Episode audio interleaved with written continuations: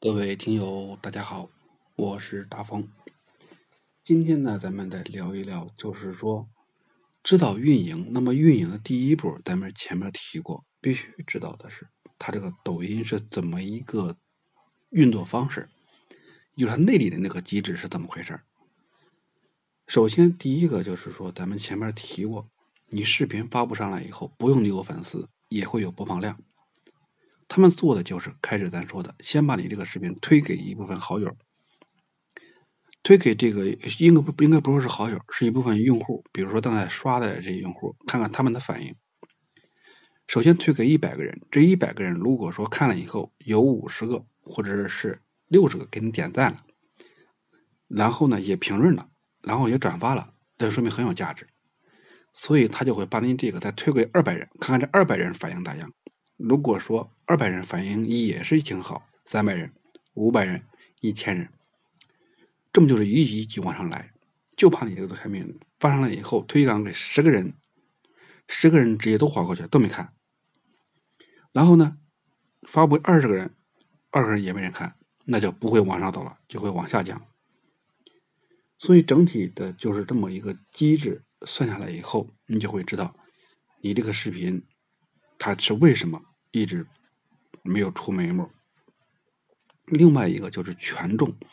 权重这个东西啊，是受很多因素影响的。就像咱前面说的认证，就在其中范围之一。然后你这个号呢，就是说发布的时候呢，你可以用自己的一些小手段，自己的小手段啊，你自己去想，我就不给你明说了，激发一下你自己的想象力。你想一想，你怎样才能制造出这种感觉来？因为系统给你发的时候是你自己的，所以说另外一个就是你没事的时候呢，比如你可以去多看看一些热门的作品，给人家捧捧场。记住一句话啊，就是说咱们人呢都有这么一个习惯，就不能看人好，明白吗？这么说好像不太不太不太文雅，但事实就是这样。所以说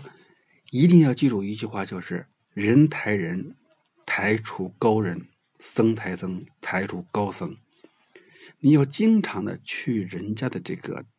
热门产品去点个赞、评个论、转个发，这样的话会给你呢造成一种很好的曝光机会。如果你的评论比较有意思，甚至都有时候能碾压主播。